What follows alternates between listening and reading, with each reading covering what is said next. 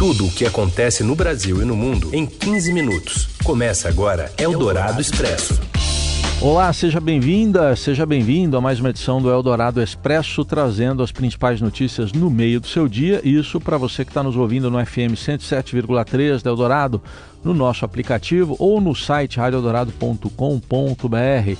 E um alô para quem nos acompanha em podcast, aí pode ser em qualquer horário. Eu sou Raíssen Abac e estes são os destaques desta terça, 23 de agosto de 2022. STF bloqueia contas e manda a Polícia Federal fazer busca e apreensão em endereços de oito empresários bolsonaristas acusados de defender golpe de Estado. Suspeitos de promover pirâmides financeiras e lavagem de dinheiro com criptomoedas são alvos de operação da Polícia Civil em São Paulo. E ainda a sabatina Estadão FAAP com o candidato do Novo ao governo de São Paulo, Vinícius Poit, e um diagnóstico trágico da educação feito por professores. É o Dourado Expresso. Tudo o que acontece no Brasil e no mundo em 15 minutos. A Polícia Federal faz nesta terça-feira uma operação contra empresários bolsonaristas por mensagens golpistas no WhatsApp. A repórter Raíssa Mota acompanha a operação e tem mais informações. Raíssa, boa tarde. Boa tarde, Heisen. Endereços comerciais e residenciais ligados a oito empresários bolsonaristas foram alvo de buscas da Polícia Federal na manhã desta terça-feira.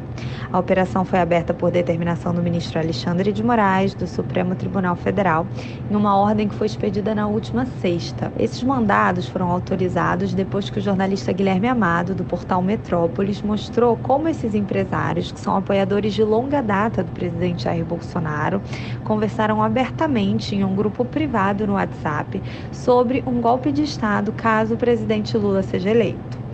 As buscas aconteceram nos estados do Rio de Janeiro, Ceará, Santa Catarina, Rio Grande do Sul e São Paulo.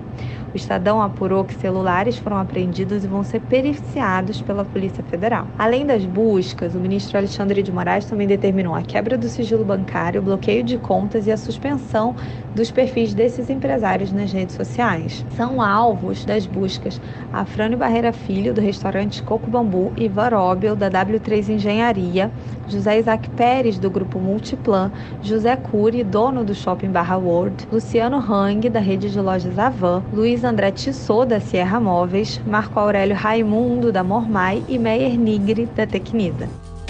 Todos se defendem das acusações e as manifestações completas dos acusados você encontra no portal estadão.com.br.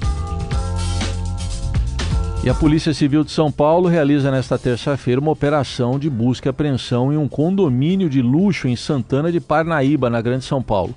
Os alvos são dois influenciadores digitais e empresários do setor de criptomoedas. O casal Philip Woodham e Carla Moreira Han é suspeito, entre outras atividades, de prática de pirâmide financeira e lavagem de dinheiro por meio de gestoras de recursos que operam pelo país sem licença de funcionamento. As empresas, segundo o inquérito da Polícia Civil, foram lançadas e descontinuadas várias vezes ao longo dos últimos nove anos. Todas prometiam investimentos em produtos ligados ao ramo de tecnologia ou de criptoativos e apostavam no modelo de marketing multinível para ganhar escala rapidamente.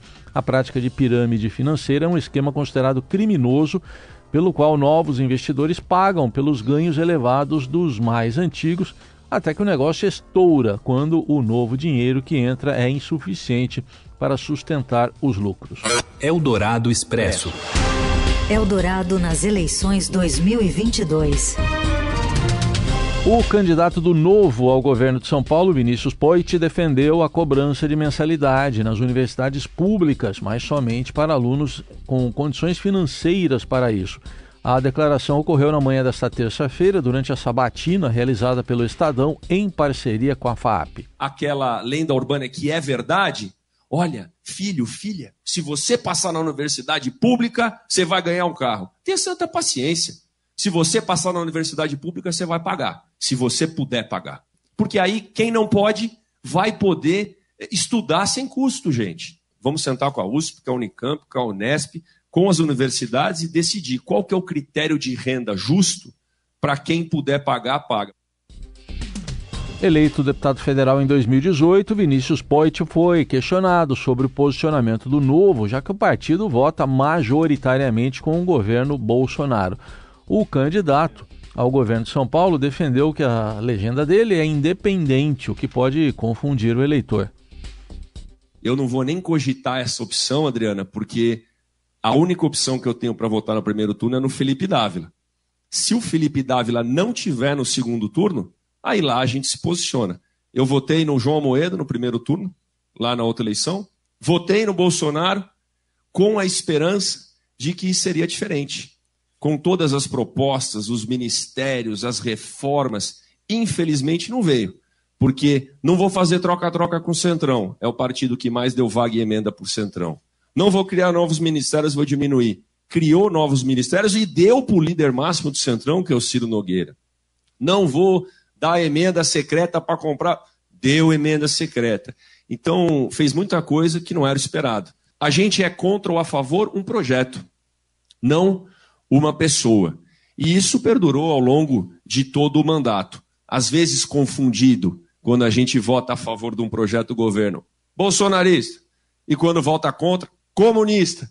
Então, vira e mexe durante meu dia, eu sou comunista e bolsonarista, Todo dia aparece, sabe? Dependendo do posicionamento.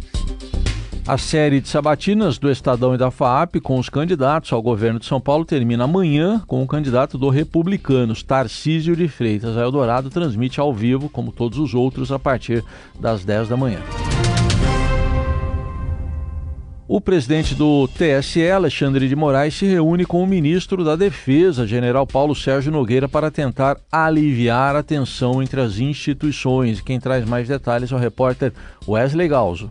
O novo presidente do Tribunal Superior Eleitoral, o ministro Alexandre de Moraes, se reúne nesta terça-feira com o ministro da Defesa, o general Paulo Sérgio Nogueira, na tentativa de reverter a crise entre a corte e os militares. O primeiro encontro servirá para distensionar a relação entre o TSE e as Forças Armadas, que ficaram abaladas durante a presidência de Edson Fachin. Nos seis meses em que Fachin presidiu o tribunal, a interlocução com a caserna se deu principalmente por meio de ofícios. A troca de informações era feita de maneira truncada, com recados duros que partiam dos dois lados. Moraes busca sinalizar aos militares disposição ao diálogo. O Ministério da Defesa vinha insistindo em mudanças no processo de apuração eleitoral e cobrando que houvesse reforço na segurança da urna eletrônica, mesmo sem haver comprovação de falha do aparelho durante eleições passadas. O general Nogueira será a segunda autoridade a ter agenda reservada com Moraes desde que o ministro assumiu o controle do TSE. O primeiro a se encontrar com o magistrado foi o presidente do Senado, Rodrigo Pacheco, na última segunda-feira, num gesto de proximidade do tribunal tribunal com o Congresso. O novo presidente do TSE tem dito a assessores próximos que não tem nenhuma preocupação em relação aos militares e que a sua gestão será marcada pelo aprofundamento de conversas. O encontro entre Moraes e Nogueira ocorre no momento em que as Forças Armadas cobram a Justiça Eleitoral da incorporação de sugestões de mudanças no procedimento de fiscalização das urnas eletrônicas. E a Polícia Federal discute também apresentar ao TSE uma proposta de realização de um teste de segurança nas urnas eletrônicas em sessões eleitorais no dia da votação. Internamente, policiais veem como prudente a sugestão dos militares de mudança na testagem que é tradicionalmente adotada pela Corte Eleitoral. A democracia pulsa. Eleições 2022 na Eldorado. Eldorado Expresso. Um levantamento da Confederação Nacional do Comércio aponta que o varejo em São Paulo e o varejo também do Rio ainda o varejo está ainda abaixo do volume pré-pandemia. Repórter Daniela Morim traz detalhes do relatório obtido com exclusividade pelo Estadão. Passado o pior momento da pandemia, a normalização da circulação de consumidores pelas ruas das cidades tem impulsionado o desempenho econômico do varejo brasileiro nas regiões mais dependentes do consumo presencial. Por outro lado, nos estados onde o trabalho remoto é mais recorrente, como São Paulo e Rio de Janeiro, as vendas permanecem abaixo do patamar pré-crise sanitária. Os dados são de um estudo da Confederação Nacional do Comércio de Bens, Serviços e Turismo, a CNC, obtido com exclusividade pelo broadcast. O levantamento mostra que os estados com maior recuperação de circulação de consumidores foram também os que apresentaram os melhores desempenhos do comércio varejista ante o patamar pré-pandemia. Na região norte do país, as vendas no varejo operavam em junho deste ano em nível superior ao de fevereiro de 2020, no pré-Covid, em cinco das sete unidades da federação. Roraima tinha o volume vendido 17,1% acima do patamar pré-pandemia. No Pará, esse resultado era 15,7% superior no Amapá 14,6%, no Amazonas 6,2% e Rondônia 3,2%. Esses estados também se destacaram na circulação de pessoas em estabelecimentos de consumo. A movimentação de consumidores chegou a aumentar 39% no Pará em relação ao padrão verificado no início de 2020. Em Roraima, a alta foi de 34%. Segundo o economista Fábio Bentes, autor do estudo da CNC, os estados da região norte têm menos acesso ao comércio eletrônico e as liberações de renda extra pelo governo chegam mais diretamente ao varejo local. Na média nacional, o volume vendido pelo varejo chegou a junho em nível 1,6% superior ao pré-pandemia. No entanto, o desempenho do comércio varejista de São Paulo estava 0,4% aquém do pré-Covid, enquanto o Rio de Janeiro ainda estava 5,6% abaixo. Você ouve Eldorado Expresso. Seguimos com as principais notícias do dia. Apenas um a cada dez professores brasileiros acredita que seus alunos vão aprender o que estava previsto para este ano. Quem traz mais detalhes é a repórter Renata Cafardo. É, realmente essa pesquisa mostra que os efeitos, os impactos da pandemia devem durar ainda alguns anos, né? É essa falha na aprendizagem que a gente vê sendo identificada pelos professores, por 11% só disseram que as crianças, os seus alunos devem cumprir o esperado, né, para o ano letivo esse ano essa falha na aprendizagem, ela não é só de conteúdos, não é só por causa dos conteúdos, né, que deixaram de ser ensinados, mas também pela, pelos problemas de saúde mental, de relacionamentos que os meninos é, e meninas estão passando, né, nesse, nesse momento. A gente vê que essa mesma pergunta tinha sido feita lá em 2020, a, a pesquisa feita pelo Instituto Península, que tinha sido feita também em 2020, o índice lá era de 26%. Então, lá mesmo no começo da pandemia, os professores acreditavam até que os alunos iam aprender mais. Em 2021, eram 14 14% que diziam que seus alunos iam terminar o ano letivo sabendo, né, cumprindo o, o esperado. A gente vê na mesma pesquisa muita é, questão de fragilidade emocional, é, mostrando como os professores estão identificando que os, que os alunos estão sofrendo com as questões emocionais e que isso tem que entrar na escola. Né? Os especialistas dizem que a, a questão emocional virou um dos elementos da educação hoje. É preciso trabalhar, preciso ter o apoio psicológico para os alunos, para os professores, porque senão não vai haver haver aprendizagem como se espera, nem neste ano e nem nos próximos. Né? A maior parte dos professores, 60%, acha também que devia haver um envolvimento forte das famílias que não está acontecendo é, em todos os lugares. E 45% acredita que é preciso também ter um reforço escolar para ajudar essas crianças, algo que as escolas têm feito, né? mas só isso não tem funcionado. A gente continua vendo, como a pesquisa mostrou, que só um em 10 acredita que seu aluno vai aprender o que é esperado. Eldorado Expresso. E será que teve mais um erro de arbitragem no Brasileirão? Interrogação. Fala, Robson Morelli. Olá, amigos. Quero falar de uma decisão da CBF da Comissão de Arbitragem, análise do jogo Palmeiras e Flamengo no fim de semana pelo Campeonato Brasileiro. A comissão de arbitragem coloca um vídeo, é, o áudio à disposição daquele pênalti não marcado de Vidal em cima de Gomes e diz, chega à conclusão de que o VAR deveria seguir analisando aquela jogada antes de que a bola fosse colocada novamente em movimento. Então, portanto, o VAR tomou uma decisão inicial, começou a analisar a jogada de um possível pênalti de Vidal em Gomes, mas é, com a continuação da jogada, o VAR deixou de analisar e o jogo seguiu normalmente. Portanto, mais um erro assumido pela CBF, pela comissão de arbitragem em relação ao uso das imagens de vídeo.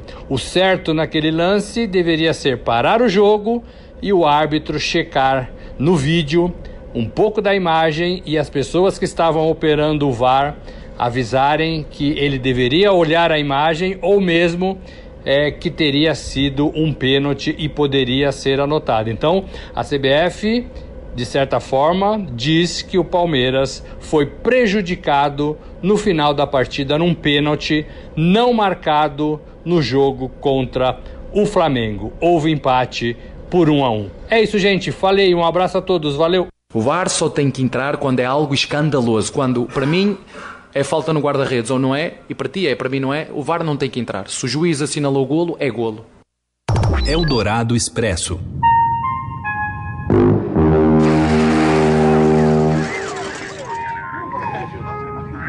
Qual é o som do espaço?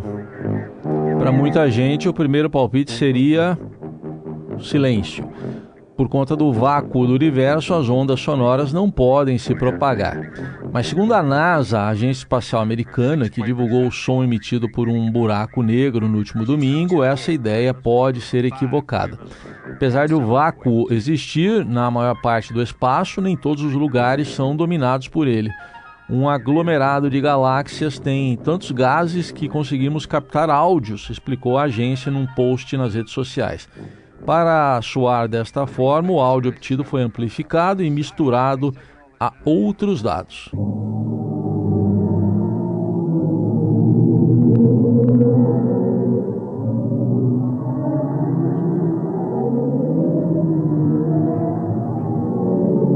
Pode ser trilha aí de filme de terror, em resposta a um internauta que perguntou se algum tipo de edição foi feita para dar ao som seu caráter sinistro, a NASA explicou que não foi feito nada com esse propósito, mas como o áudio precisou ser muito amplificado e alguns outros sons que o integram são interpretados a partir de dados atribuídos a um espectro de luz, esse foi o resultado final. Esse aí, esse aí que você ouviu aí.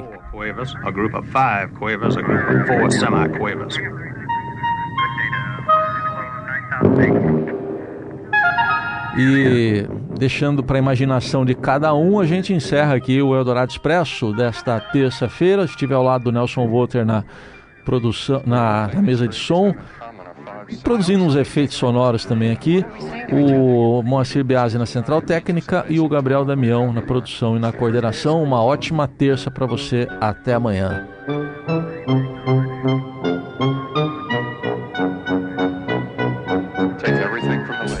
Você ouviu Eldorado Expresso tudo o que acontece no Brasil e no mundo em 15 minutos.